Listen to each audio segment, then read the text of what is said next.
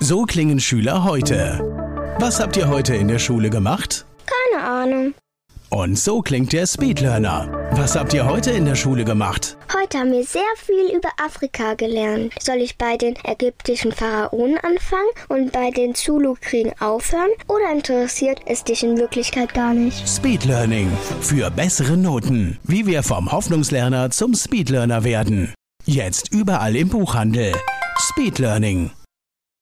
Hallo und herzlich willkommen zum vierten Teil des Video-Trainings Englisch lernen in vier Wochen. In diesem Video lernst du, wie du das für dich wirklich wichtige Vokabular herausfiltern kannst, wie du dein Englisch elegant, smart und professionell aufbaust und wenn es nicht so richtig klappt mit der Umsetzung der Aufgaben, die ich dir in den letzten drei Videos genannt habe, dann erkläre ich dir zudem, woran das liegt und was du dagegen tun kannst.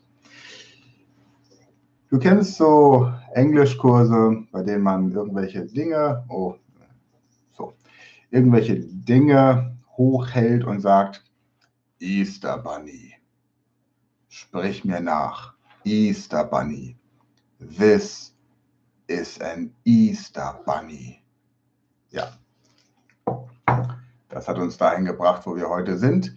Die meisten Deutschen machen sich mit ihren Sprachkenntnissen im Ausland lächerlich. Damit dir das nicht passiert, zeige ich dir hier in dieser Videoserie Ticks, Ticks. Ich habe den Tick, dass ich gerne Sprachen lerne, aber Tricks und Tipps, wie du Sprachen effektiv lernen kannst. Und wenn du Lust hast, dann abonniere auch diesen YouTube-Kanal, damit du über die nächsten zwölf Monate insgesamt zwölf Sprachen lernen kannst. Zunächst mal hol dir wieder dein Ankergetränk. Wie gesagt, bei mir sieht man, liegt glaube ich nicht, ist auch nicht so wichtig. Doch so. Schwarzer Tee mit Milch. Hm. Früher hat mein Physiklehrer im Physikunterricht geraucht, um die Streuung von Licht vorzustellen. Ich trinke während meiner YouTube-Videos, um das Prinzip des Ankergetränks zu veranschaulichen. Wo stehen wir aktuell? Du hast deinen Englischkurs mehrfach durchgearbeitet, hast die deutschen Texte mittlerweile ins Englische übersetzt oder bist zumindest dabei. Du machst das in deinem Tempo. Und jetzt geht es darum, wie finde ich die für mich wirklich elementaren Wörter und vor allem Sätze, die ich dann auch anwenden kann in meinem Alltag. Zunächst einmal, wenn du schon so weit bist, dass du den kleinen Prinzen liest, dann gebe ich dir ein Beispiel jetzt aus dem kleinen Prinzen. Wenn du noch bei deinem Sprachkurs bist, dann nimm dir einfach die verschiedenen Textelemente und überlege dir, was von dem, was ich dort finde, möchte ich gerne im Alltag sagen können.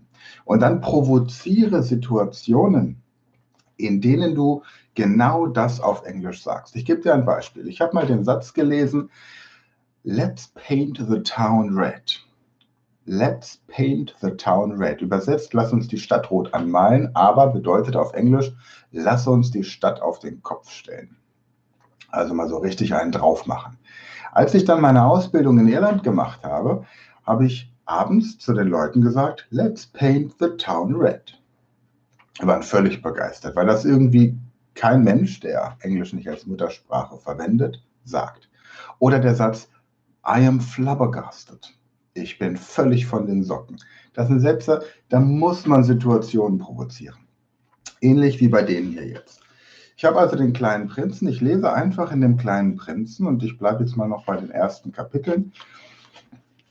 Und hier habe ich den Text. Once and when I was six years old, I saw a magnificent picture in a book.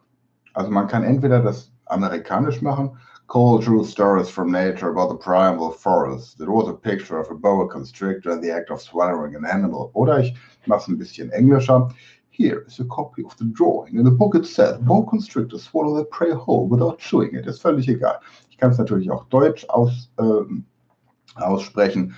After that, they are not able to move and they go sleeping through the six months that they need for digestion.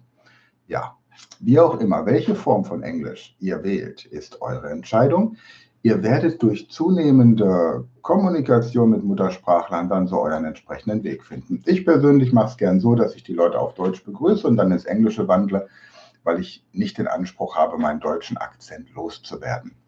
Wenn man mehrere Sprachen spricht, dann darf man ruhig sagen, ich bin Europäer mit deutschem Hintergrund. Also, hier steht jetzt zum Beispiel, It was a picture of a boa constrictor in the act of swallowing an animal. Here is a copy of the drawing. Das wäre ein klassischer Satz. Here is a copy of the drawing. Hier ist eine Kopie der Zeichnung. Und ich würde das dann im Englisch, englischen Business-Kontext zum Beispiel sagen, Here is a copy of the contract. Hier ist ein Exemplar oder auch eine Kopie des Vertrages. Das heißt, ich provoziere eine Situation, in der ich jemandem etwas übergebe, eine E-Mail, ein Dokument oder einen Vertrag und sage, here is a copy of the contract. Und das mache ich immer wieder, weil die Wiederholung mein Gehirn entsprechend trainiert. Und es ist wichtig, dass ihr in verschiedenen Situationen des Alltags die englische Sprache anwendet. Wenn ihr immer nur bei euch zu Hause Englisch lernt, dann ist das wie ein Labor. Und wenn ihr dann raus auf die Straße geht, dann ist eure euer Gehirn mit der neuen Umgebung völlig überfordert. Deswegen geht raus zum Bäcker und sagt, Good morning, do you speak English? Geht raus in den Supermarkt, Good morning, do you speak English? Und wenn ihr Leute findet, die Englisch sprechen, dann unterhaltet euch auf Englisch mit denen. Ganz einfach. Wir haben zum Beispiel beim Supermarkt im Moment so einen netten Türbuch, heißt es.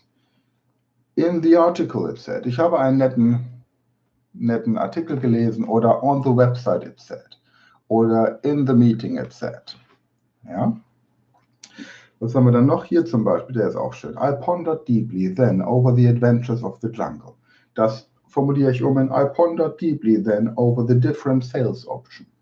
Also anstatt zu sagen, ich habe dann so darüber nachgesinnt, über die Abenteuer des Dschungels, ich habe über die verschiedenen Verkaufsmöglichkeiten nachgesinnt, nachgesonnen, nachge, nachgedacht nachgesonnen, ich reiche es nach, nachgedacht. So, dann I showed my masterpiece to the grown-ups. Ich habe mein Meisterwerk den Erwachsenen gezeigt.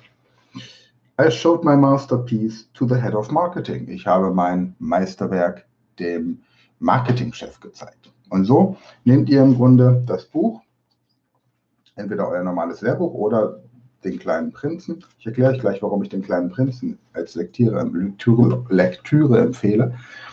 Und darüber hinaus schreibt eure Einkaufszettel ab sofort auf Englisch, schaut euch Radio- und Fernsehsendungen an auf Englisch.